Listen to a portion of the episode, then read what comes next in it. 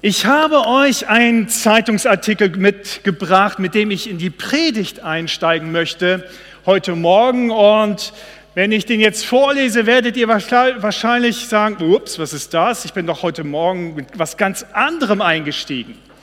Und zwar habe ich gelesen diese Woche, dass der thüringische Landesrechnungshof der rot-rot-grünen Minderheitenregierung vorgeworfen hat, bei Einstellungen von leitenden Beamten und Staatssekretären systematisch und schwerwiegend gegen geltendes Recht zu verstoßen. Es wurden viele hohe Beamte ohne Ausschreibung und nicht nach Eignung, Befähigung und Leistung eingestellt und oft in zu hohen Tarifgruppen.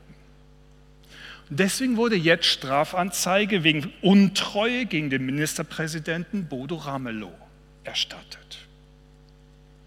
Wow, das ist schon mal eine Ansage, nicht wahr? Was sind eure ersten Reaktionen, wenn ihr solch einen Zeitungsartikel lest? Also als ich den gelesen habe, habe ich gedacht, ja, ist ja klar. Die Politik Selbstbedienungsladen, oder? Also ich war sofort auch ein bisschen erregt und äh, empört. Mal wieder, schwarz auf weiß, ist es rausgekommen. Die stecken sich alles nur in die eigene Tasche. Was auch immer ihr jetzt für ein Gefühl oder Gedanken habt nach so einem Zeitungsartikel, behaltet ihn mal. Wir werden später noch in der Predigt weiter drauf kommen. Ich habe mich aber auch gleichzeitig gefragt, würde ich anders handeln? Also, wenn mir jetzt die Regierung von Baden-Württemberg auf mich zukommen würde, weil sie diesen super Stream hier gesehen hat oder so, haben gesagt, wow, was für ein Typ, den brauchen wir uns in der Regierung und dann geben wir so einen richtigen hohen Staatssekretären Posten mit einer hohen Dotierung, was ich weiß nicht, was die verdienen, keine Ahnung. Würde ich Nein sagen? Wäre ich versucht? Wärst du versucht, Ja zu sagen? Egal, ob du geeignet bist oder nicht, ob du Befähigung hast oder nicht, egal, ein Jahr lang mal monatlich 20.000 Euro Cash in die Tasche packen, jeden Monat, danach kannst du wieder gehen, ist ja egal. Das ist doch mal nett so nebenbei, oder? Habgier, Korruption, Vetternwirtschaft in der Politik, in den öffentlich-rechtlichen Medienanstalten hat man ja dieses Jahr auch schon viele, viele Artikel und so gehabt, kennen wir. In Banken und in der Wirtschaft ist das nichts Neues. Und wen erstaunt es, es war schon immer Thema so, solange es Menschen gibt. Manchmal hat man vielleicht jetzt momentan das Gefühl, dass es mehr wird. Immer mehr wird. So. Und ich sage mir so ganz persönlich, ja, ist auch kein Wunder, wenn Jesus sagt, am Ende der Zeit wird die Liebe in den Herzen der Menschen erkalten, dann bedeutet das, dass der Egoismus zunehmen wird. Das ist doch klar. Und mit dem Egoismus natürlich auch alle seinen kleinen Verwandten Neid, Geiz und Gier. Also nimmt das in unseren Tagen zu, dass das wirklich real zunimmt und nicht nur von uns gefühlt nur zunimmt, ja, dann ist das mit ein Anzeichen dafür, dass Jesus recht hatte und wir eine Endzeit leben. Ich meine, wir leben sowieso eine Endzeit, ja. Aber dass es vielleicht sich immer mehr zuspitzt. Die Bibel ist interessant, beginnt mit dem Thema Habgier. Und das Thema heute Morgen der Predigt ist, Habgier verletzt deine Heiligkeit, Dankbarkeit bewahrt deine Heiligkeit, die dir von Gott geschenkt wurde aufgrund deines Glaubens und deiner Hingabe an Jesus Christus. Und es ist interessant, dass gleich in den ersten, im ersten Text der Bibel sie damit beginnt, dass Satan die ersten Menschen auf diesen Gedanken der Habsucht führt. ihr könntet sein wie Gott. Ihr müsst nicht mehr ein Geschöpf sein. Ihr müsst nicht mehr nur ein begrenztes Wesen, ein Menschlein sein. Ihr könntet, wenn ihr von dieser Frucht esst, könntet ihr sein wie Gott und unterscheiden, was gut und böse ist. Wow. Mehr sein, mehr haben wollen, als mir zusteht, waren die ersten Verführungen bei den ersten Menschen. Und es geht sofort weiter, schon gleich die nächste Generation. Kein erschlug seinen Bruder aufgrund von Neid. Habgier stand dahinter. Und interessant ist, dass wir das Thema in allen Völkern haben, zu allen Zeiten. In der griechischen Mythologie vom phrygischen König Midas wird erzählt, dass dieser den Gott Dionysos bat, alles, was er berührte, zu Gold zu verwandeln. Und der Gott Dionysos machte das auch. Und so war der König Midas zum Verhungern verdammt, weil selbst das Essen zu Gold wurde. Interessant. Wir schmunzeln so ein bisschen drüber. Ich dachte so, also wenn man sich das mal so vor Augen malt, da steht dieser König, ja, und hat da so, seine, so sein Becken mit schönen Trauben und Fleisch und allem drum und dran und auf einmal wird alles Gold und er hat nichts mehr zu futtern. Was wir vielleicht hier als lustig empfinden, aber es ist interessant, dass es trotzdem so seine Macht hat. Gold, Geld, Reichtum. Und scheint diese Macht auch nicht zu verlieren, sondern dass der Mensch schon immer versucht war, sich damit zuzudecken und immer mehr haben zu wollen. Und so scheint es, dass Habgier wirklich ein Zug des gefallenen Menschen ist. Und dazu gehören wir auch. Wir sind erlöst erlöste Menschen. Wir sind jetzt die Jesus nachfolgen, geheiligte Menschen. Aber auch wir waren gefallene Menschen. Und noch immer gibt es so einen kleinen Rest, so einen elenden, würde ich sagen, Verräter in uns, der uns immer wieder dazu verführt, diesem alten Menschen nachzugehen und zu dienen, nicht wahr? Und so wie Stolz ist auch Habgier ein Wesenszug Satans, denn auch ihm reichte es nicht aus, eines der höchsten Engelwesen zu sein, sondern er wollte sein gleich wie Gott. Und dann wundert es doch nicht, dass er auch gleich das nächste Geschöpf Gottes genau in diese Richtung verführte, uns. Und deshalb warnt Jesus dann auch in Lukas 12, Vers 15, sehr, sehr eindringlich. Seht zu, sagt er, und hütet euch vor aller Habgier, denn niemand lebt davon, dass er viele Güter hatte. Und Jesus kannte wahrscheinlich schon auch diese Aussage, diese griechische Mythologie über den König Midas. Ja, es ist wahr von vielen Gütern kann, nicht, kann man nicht wirklich leben. Zumindest nicht unser Herz, nicht in allen Bereichen. Und eines macht Jesus hier aber sehr deutlich, Habgier ist nicht wie auf die thüringische Regierung reduziert.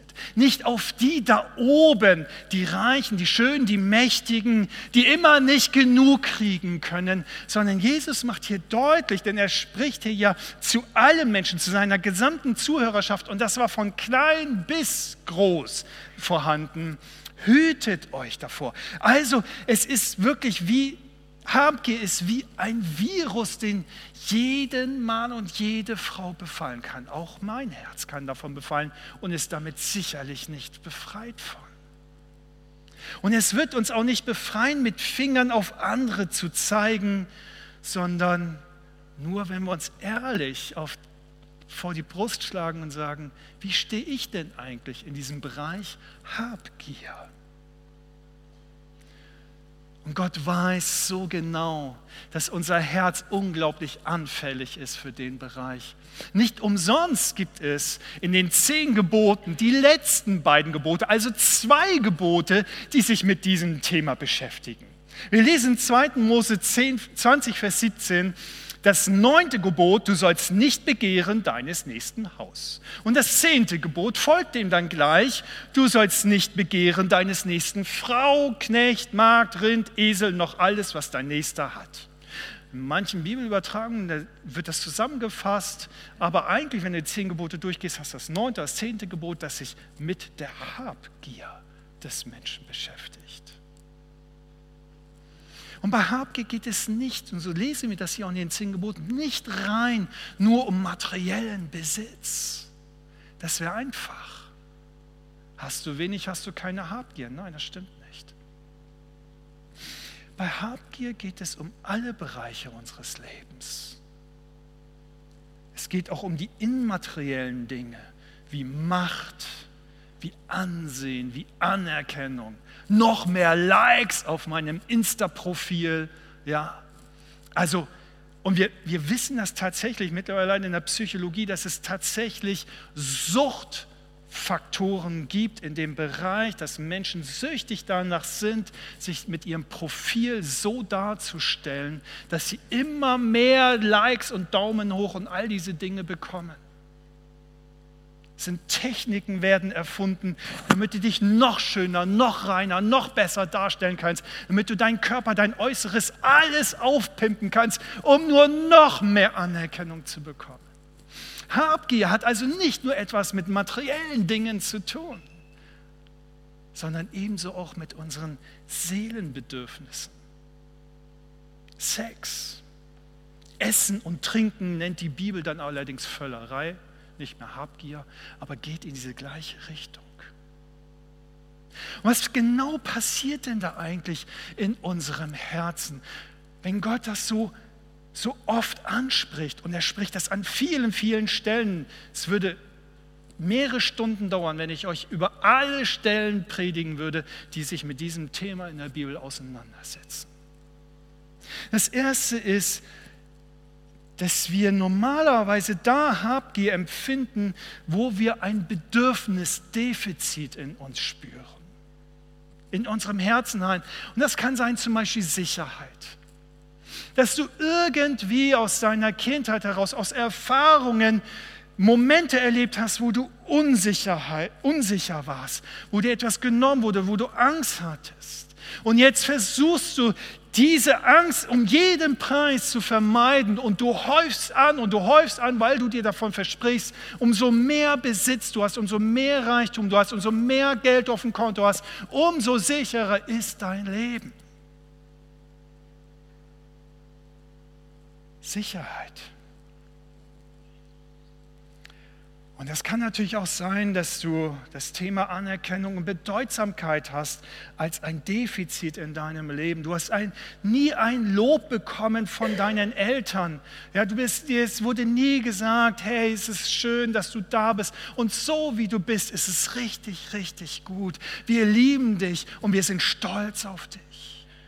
Und wenn du das in deiner Kindheit nicht gehört hast, und dann kommen andere Dinge noch mit dazu, dann kann sein, dass ein, ein, eine, eine Sehnsucht nach Anerkennung, nach Bedeutsamkeit so stark in deinem Herzen ist, dass du anfängst, eine Gier danach zu entwickeln. Und deswegen auf deinen Insta-Profilen oder sonst wo ständig nur danach gierst, nach mehr, mehr Aufmerksamkeit, mehr Bestätigung. Das kann genauso aber auch im normalen, im Beruf, in der, in, in der Familie, überall sein. Und dann werden wir getrieben, Geld und Macht oder Sex oder sonstige Dinge anzuhäufen. Genau diese drei Dinge, die ja sehr häufig Machtmenschen auch zum Fall bringen. Aber all das kann niemals dein Defizit wirklich auffüllen. Dieses unglaubliche schwarze Loch, es saugt nur auf und es saugt nur auf und du wirst es niemals stillen. Das ist der Trugschluss. Und das Zweite ist, dass Habgier in unserem Herzen, und ich glaube, keiner von uns kann sich wirklich frei davon sprechen, sehr häufig angeheizt wird durch das Vergleichen. Sören Kierkegaard sagte einmal, der Vergleich ist das Ende des Glücks und der Anfang der Unzufriedenheit. Und wir kennen das. Ja, also ihr kennt, wir kennen das alle aus den Comicbüchern. Ich habe euch da mal ein Bild mitgebracht von Donald Duck und Klaas Clever. Und wahrscheinlich kennt ihr dieses Bild. Es kommt, genau. Das sind die beiden, ja. Also als Kind hat man ja wahrscheinlich das gelesen, ja. Und die beiden sind ständig, ständig im Gegeneinander unterwegs. Ja, sie, sie, sie, sie sind immer in der Konkurrenz. Und interessant ist, dass man sagt, Klaas Clever, zumindest jetzt Walt Disney hat das dann so geschrieben, ein verwöhnter Bengel war, der all den Reichtum geerbt hat und sich immer versuchte, sozusagen Anerkennung zu bekommen. Aber Dagobert Duck ebenso. Bei ihm war es eher dann in der Richtung Geiz. Dazu werden wir dann in drei Wochen mehr hören.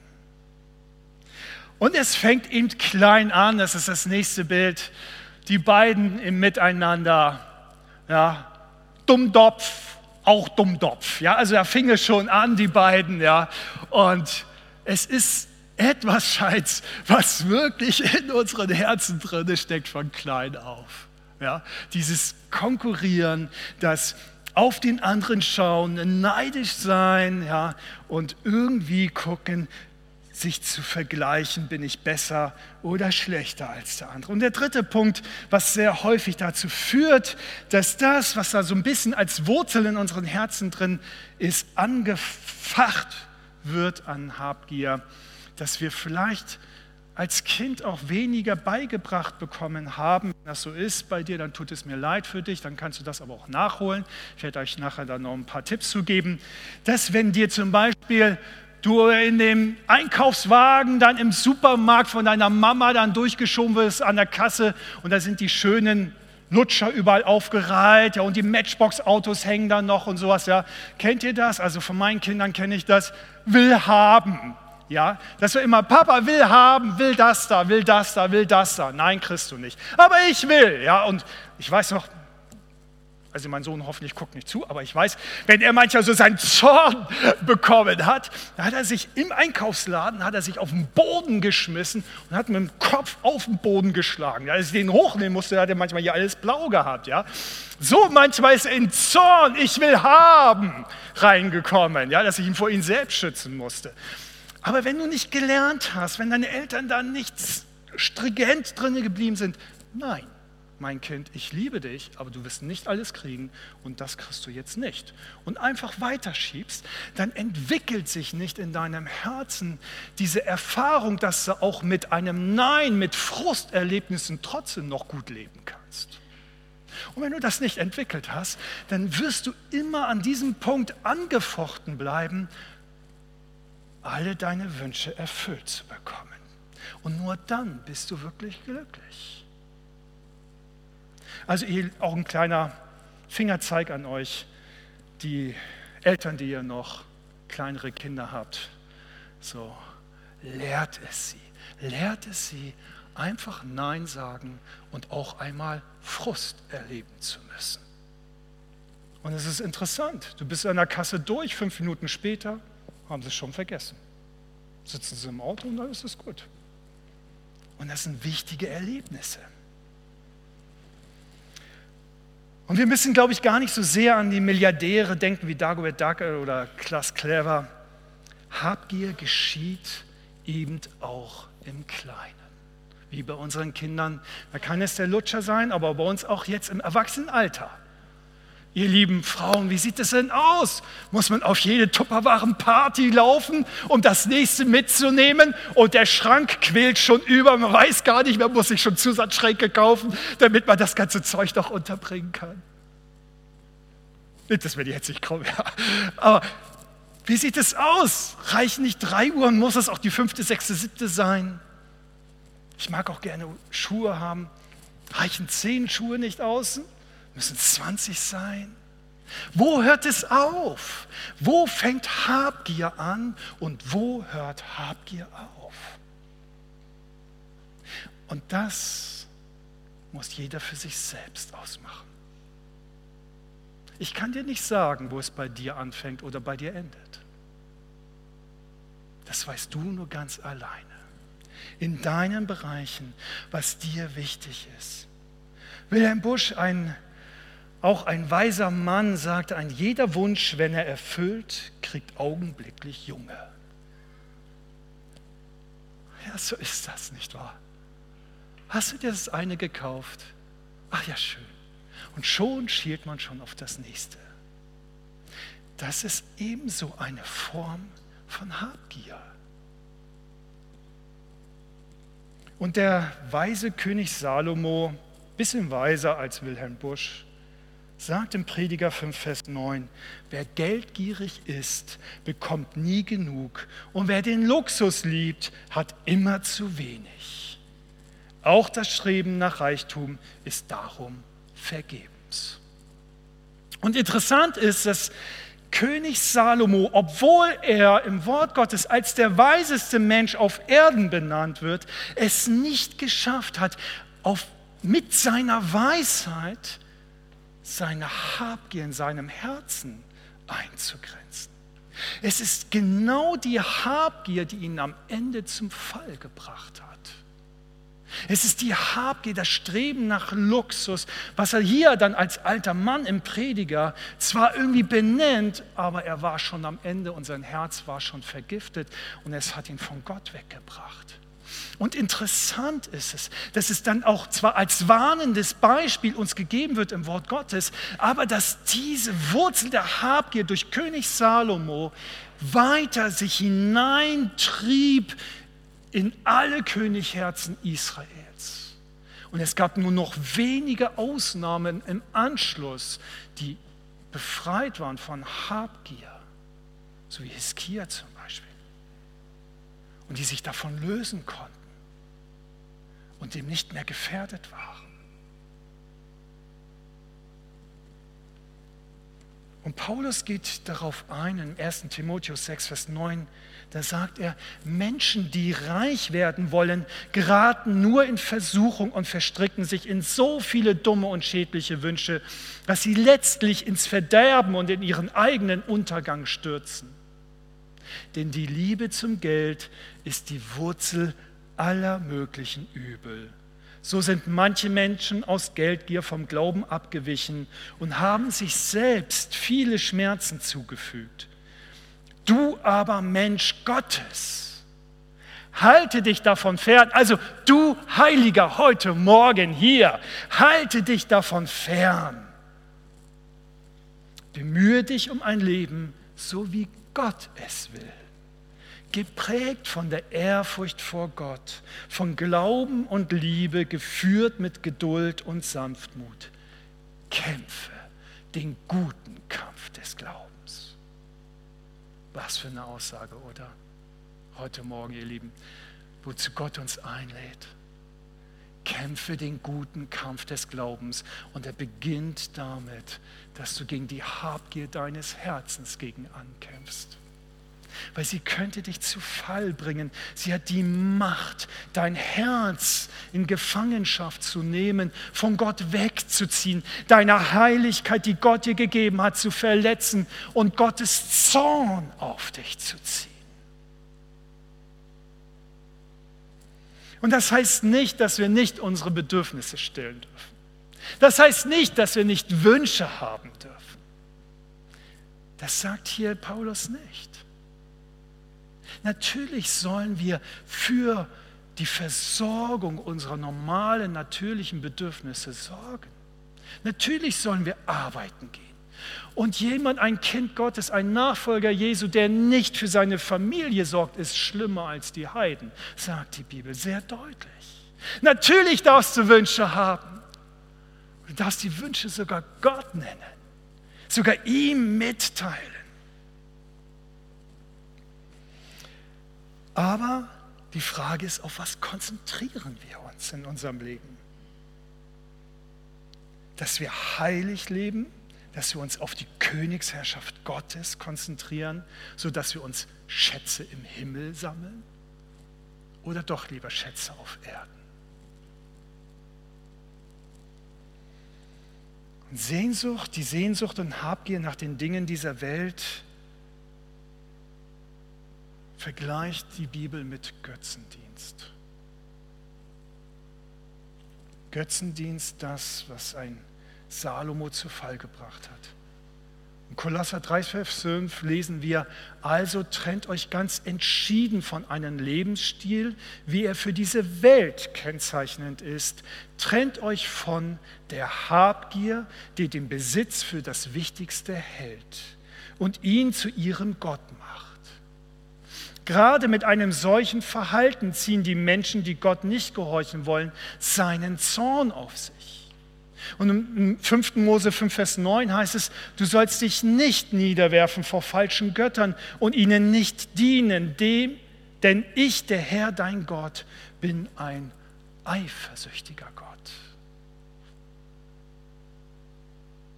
Versteht ihr nun, warum Habgier deine Heiligkeit verletzen kann? Weil sie bei Gott Zorn auslöst weil du dir von Dingen dieser Welt etwas versprichst, das diese Dinge dieser Welt dir nicht geben können. Es ist zwar eine Verlockung und Versuchung, aber sie halten nicht ihr Versprechen. Sie sind Wortbrüchige, sie sind Lügner. Und der Einzige, der deine Bedürfnisse stillen kann, ist Gott selbst. Und er hält immer sein Wort. Und wenn du ihn eintauschst gegen Sicherheiten dieser Welt, dann hast du verloren und dann kniest du dich nieder vor einem Götzen. Und da wir einen eifersüchtigen Gott haben, sagt er, ey, nee, nee, das geht nicht. Du hast mir Treue geschworen. Du bist einen Bund mit mir eingegangen. Du kannst jetzt nicht fremd gehen. Das dulde ich nicht in unserer Beziehung. Pflegt hier jemand eine offene Beziehung, der in einer Partnerschaft ist? Meldet sich jemand freiwillig? Nein. Natürlicherweise, das ist ein unnatürlicher Zustand. Natürlicherweise ist es so, dass wir sehr wohl eifersüchtig sind, wenn unser Partner, der uns Treue geschworen hat, mit jemand anderem liebäugelt, nicht wahr? Es ist eine Reaktion, eine natürliche, eine gesunde Reaktion unseres Herzens. Es gibt ungesunde Eifersucht, aber das ist gesund. Und genauso ist Gott auch. Wenn wir liebäugeln mit Sicherheiten, die die Welt verspricht, aber sie nicht hält. Er wird eifersüchtig und er wird zornig. Und das tut niemanden von uns gut. Wovon versprechen wir uns? Und lass mich ganz persönlich heute Morgen werden. Wovon versprichst du dir Befriedigung und Erfüllung im Leben? Wovon?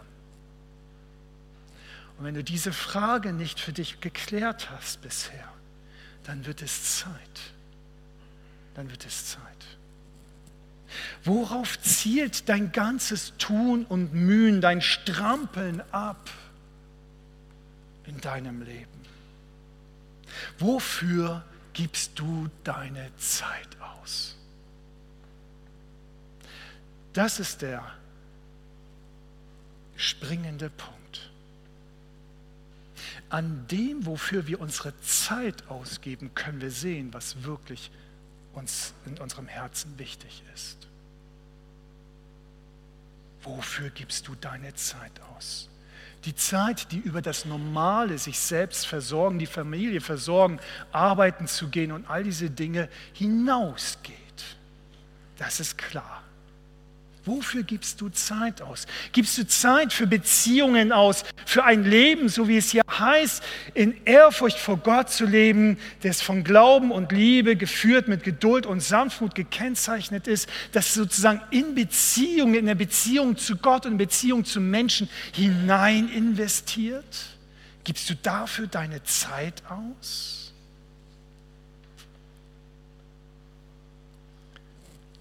Wie viel Zeit gibst du aus, zum Beispiel um dein Haus schön zu machen, zu dekorieren? Hier noch ein Dekoplätzchen und da noch was und hier und so. Aber du lädst nie jemanden ein, mit dem du die Schönheit deines Hauses teilst. Wofür dann? Wofür dann? Du pflegst jeden Samstag in emsiger Mühe und polierst dein Auto. Aber du stellst dein Auto niemals jemandem zur Verfügung. Für was also? Versteht ihr, in was investieren wir Zeit? In Dinge, die wir Menschen zur Verfügung stellen oder einfach nur in Dinge? Daran können wir sehen.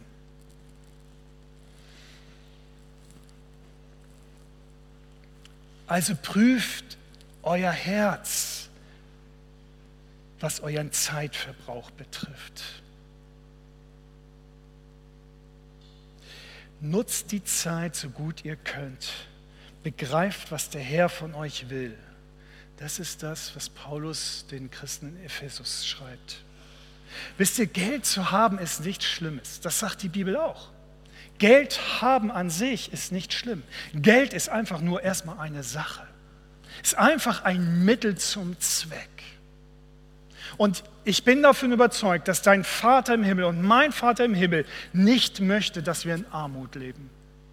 Ich glaube, dass Gott keine Freude hat und auch es ihm keine Ehre macht, wenn wir so gerade so über die Runden immer kommen und darben, also wenn es nicht selbst verschuldet ist. Ich glaube, dass Gott, wie wir auch als ganz normale Menschen, ich als Vater, der ja selbst, so heißt es ja, böse bin, meinem Kind, wenn es um ein Brot bittet, doch kein Stein geben würde, wie viel mehr würde der Vater im Himmel, der doch heilig und gut ist, mir das geben, was ich brauche? Nicht wahr? Warum also nicht mit deinen Bedürfnissen und mit deinen Wünschen dich an Gott richten? Vater, ich wünsche mir eine neue Uhr. Darf ich sie haben? Und er wird manchmal sagen, ja, darfst du haben. Und manchmal wird er sagen, nein, darfst du nicht haben. Und wie reagieren wir drauf? Okay, dann nehme ich das Geld und spende es jemandem, der es braucht. Ist das dann unsere Reaktion? Nee, ne? Normalerweise grummeln wir und dann versuchen wir so viele mögliche Argumente ins Feld zu führen, bis wir uns selbst eingeredet haben, dass das jetzt doch gut ist für Gott. Nicht wahr? Also so sind wir Menschen normalerweise unterwegs. Ja, ich genauso. Ich bin ja, ja genauso am Kämpfen mit. Gott möchte uns schenken. 1. Timotheus 6, Vers 17. Stattdessen sollen wir unser Vertrauen auf unseren lebendigen Gott setzen, der uns alles reichlich gibt, was wir brauchen, damit wir uns daran freuen und es genießen können. Hör ich mal ein Amen? Ja, das lässt sich leicht Amen zu sagen. Ne? Viel leichter als das war am Anfang. Ja, das ist so. Natürlich. Aber es ist wahr. Das ist das Herz unseres Vaters im Himmel. Vertraue ihm. Vertraue ihm an mit deinen Bedürfnissen und deinen Wünschen. Er liebt dich. Und er ist unglaublich großzügig. Unglaublich großzügig. Und er möchte uns so viele Geschenke machen und wir geben ihm keine Möglichkeiten dazu, nicht wahr? Weil wir uns das alles immer selbst erarbeiten wollen. Es geht also bei diesem ganzen Thema Habgier um Vertrauen gegenüber Gott. Wie sehr vertrauen wir ihm wirklich? Und da sind wir schon bei der Frage, wie können wir uns vor Habgier und damit vor den Verletzungen unserer Heiligkeit und dem Zorn Gottes auch, was dann ja die Folge ist, bewahren. Und das Erste ist, haben wir gerade gehört, vertraue Gott in allen Dingen. König David, der Vater von König Salomo, schrieb in seinem Psalm 62, Vers 6, nur auf Gott vertraue still meine Seele, denn von ihm kommt meine Hoffnung. Es ist interessant, dass er das gelebt hat und sein Sohn das nicht geschafft hat. Ich kann auch, das ist eine kleine Entlastung jetzt an alle Eltern, ich kann gut meine Kinder erziehen und trotzdem können sie da drinnen fallen. Also wir sind nicht immer für alles schuld, liebe Eltern. Ja. Nur auf Gott vertraue still meine Seele, sprach sich König David immer wieder selbst zu. Denn von ihm kommt meine Hoffnung. Und das ist ein Training, das wir im Kleinen beginnen dürfen, bei diesen kleinen Wünschen, die wir haben, eben wie gesagt, Gott schon zu fragen, ist das okay? Lasst euch durch nichts vom Gebet abbringen, also von diesem Fragen, dem Reden, dem Austauschen mit Gott. Und vergesst dabei nicht, Gott zu danken. Und das ist das Zweite, was unser Herz vor Habgier bewahrt, Dankbarkeit. Schau auf das, was du hast und danke Gott das, dafür. Das hilft einem auch beim Vertrauen lernen. Ein Mensch, der gelernt hat, dankbar zu sein, kann Gott viel leichter vertrauen. Das ist eine logische Reihenfolge. 1 Timotheus 6, Vers 6 lesen wir, es stimmt ja, als Christ zu leben bringt großen Gewinn. Ja, danke Paulus. Allerdings nur dann, wenn man mit dem zufrieden ist, was man hat. Denn wir sind ohne Besitz auf diese Welt gekommen und genauso werden wir sie auch wieder verlassen. Wenn wir zu essen haben und uns kleiden können, sollen wir zufrieden sein. Weise Worte, ne? abgehakt, ne? weg, oder? Wie geht es dir gerade damit?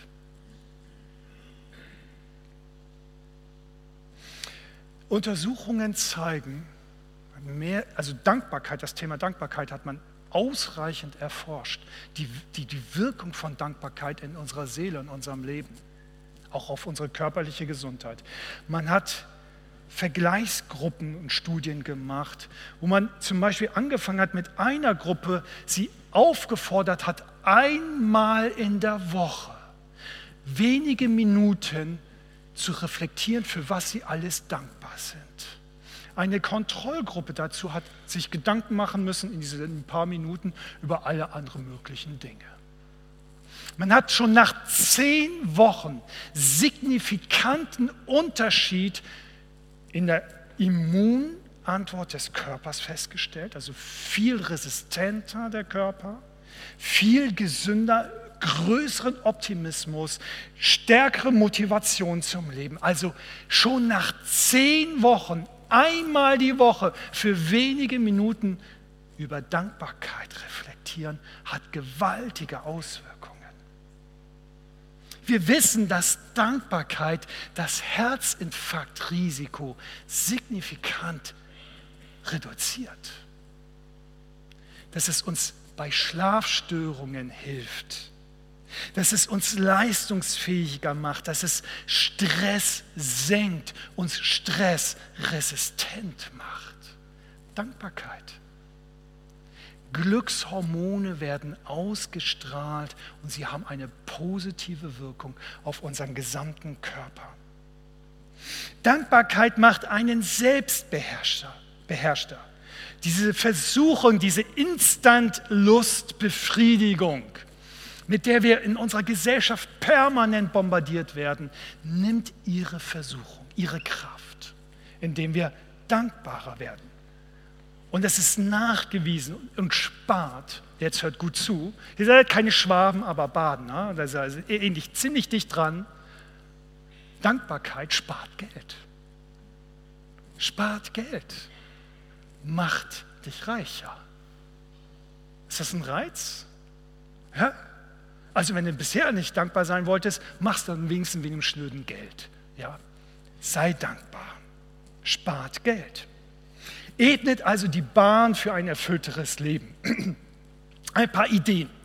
Wie kann es uns denn jetzt ganz praktisch im Alltag gelingen, mehr Dankbarkeit zu entwickeln? Und wenn es euch so geht wie mir, dann redet man darüber, man hört so eine Predigt, geht nach Hause und der Alltag trottelt so weiter vor sich hin wie bisher auch, nicht wahr? schreibe doch mal jede Woche auf einem Zettel etwas auf, wofür du dankbar bist. Eine Sache. Jede Woche. Und die steck in ein leeres Glas. Und am Ende des Jahres nimmst du mal das leere Glas und nimmst alle Zettel raus, Silvester, kurz vor Silvester zum Beispiel, und fängst mal an zu lesen, für was du dieses ganze Jahr lang dankbar warst. 52 Dankbarkeitsbotschaften. Da musst du dir keine Gedanken mehr machen, was du nächstes Jahr anders und besser machen möchtest. Ja, auf diese Gedanken kommst du gar nicht mehr, weil dein Herz so erfüllt ist von Dankbarkeit, dass du sagen wirst, wow, was hatte ich für ein geniales, reiches Leben. Das will ich nächstes Jahr wieder erfahren. Und du gehst völlig positiv motiviert und gestimmt in das nächste Jahr.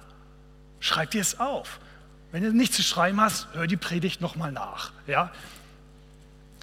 Schreibe auf, was du deinem Partner Gutes getan hast und er dir Gutes getan hat. Mach das doch mal wöchentlich. Und das ist nachgewiesen, Paare, die das machen, leben glücklicher miteinander und fühlen sich verbundener miteinander. Wir nörgeln immer so schnell über das, was unser Partner alles unterlässt, ja, und vergessen dann ganz häufig darauf zu schauen, auf das Gute, das er uns trotzdem gibt. Und es ist kein Wunder, dass unsere Herzen sich einander entfremden, an, anstatt einander angezogen zu werden, wie Plus und Minus von zwei Magneten. Fangt doch abends mal an, jeder von euch, streckt mal eure Hände in die Luft. Das muss ich mal kurz überprüfen. Okay. Jeder von euch hat mindestens eine Hand, ja? So. Jetzt hätte ich fast einen Witz gerissen. Warum sitzen die Glatzköpfigen in der ersten Reihe im Kino und die Einhändigen in der zweiten Reihe oder im Theater? Damit sie klatschen können. Genau. Also ihr beide habt, ihr habt alle mindestens eine Hand. Streckt doch mal die Hand hoch noch einmal und jetzt fangt doch mal abends an zu zählen. Kleiner Finger, wofür bin ich denn heute dankbar? Ja, ich konnte jemandem etwas Gutes tun. Der Ringfinger, Gott, danke für die Fähigkeiten und Talente, die ich heute einsetzen durfte in meinem Unternehmen, in meiner Familie, im Sport, in der Gemeinde, sonst wo. Der mittlere Finger, Gott, danke, dass du mich heute versorgt hast, dass ich genug zu essen, zu trinken, dass ich sicher, ein sicheres Haus habe, ja, ein Dach über dem Kopf habe. Danke dir, Zeigefinger auf etwas Schönes, das ich heute in der Natur erlebt habe. Danke, Vater, dass ich etwas so Schönes habe. Der dicke Daumen, weiß ich nicht, da kannst du dir selbst was einfallen lassen. Das jeden Abend, mach das mal. Du wirst merken, nach wenigen Tagen schon, verändert sich dein Leben. Es verändert sich. Und zwar massiv. Und jeder hat eine Hand an der Hand. Fang an, eine Juhu-Liste zu machen. Wisst ihr, was eine Juhu-Liste ist? Wenn du abends sagen kannst, Juhu, ich habe es geschafft. Welche Aufgaben hast du erledigt? Welche davon hast du erfolgreich erledigt? Schreib es dir rauf.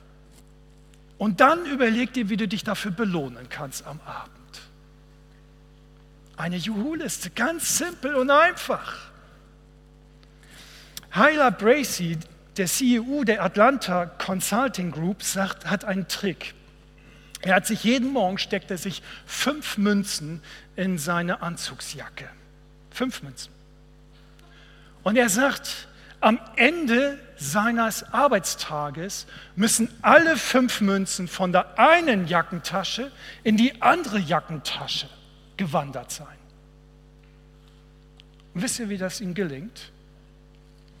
Er sagt, ich habe jeden Tag suche ich fünf Mitarbeiter, dem ich ein Lob aussprechen kann. Ein bewusstes, konkretes Lob.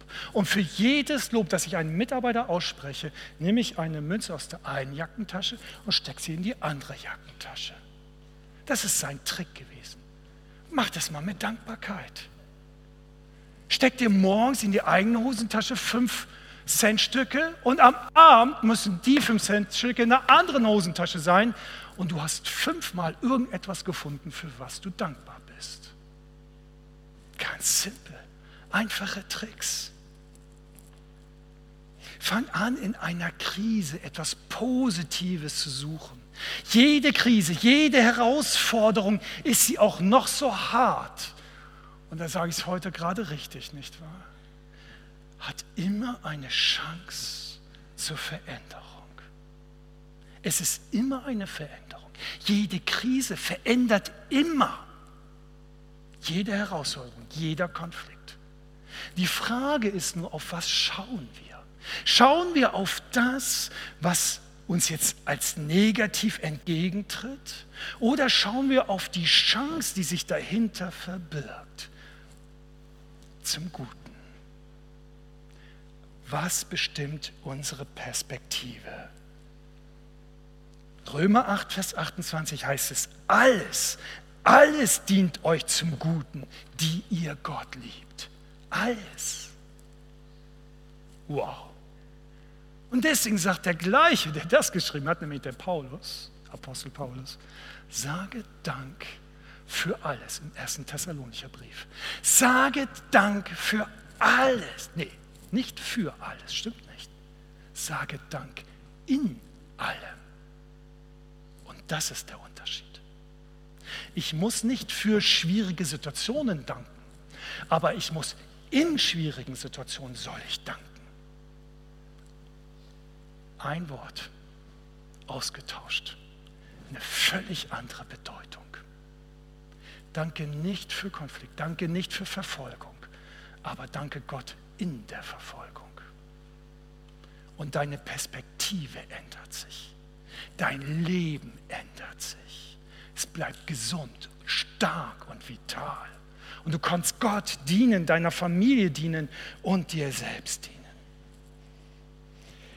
Wir kommen zum Ende. Das Letzte ist, höre auf zu vergleichen. Höre auf zu vergleichen. Der Vergleich ist ein Einfallstor des Teufels zu deinem Herzen. Wenn du den Teufel aus deinem Herzen raushalten willst, hör auf zu vergleichen. Du kommst immer in Schwierigkeiten damit. Lass uns gemeinsam aufstehen. Wir wollen jetzt auch gleich dann übergehen ins Abendmahl. Und ich bin so dankbar, dass wir heute das Abendmahl auch feiern. Und ich möchte euch jetzt eine kurze Zeit der Stille geben. Du einfach jetzt mal die Augen schließt und jetzt fang an, für dich noch einmal. Nimm vielleicht deine fünf Finger zur, zur Hand und fang einfach mal ganz kurz an, zu Gott zu danken für all das Gute, was er dir gegeben hat. Und wenn du jetzt in einem Konflikt steckst, in einer Herausforderung steckst, bitte den Geist Gottes dir zu zeigen, was da drinnen für eine Chance zum Guten auch steckt sowohl in deinem Herzen, der Veränderung deines Charakters zum Guten, wie in deiner Umgebung. Mach davon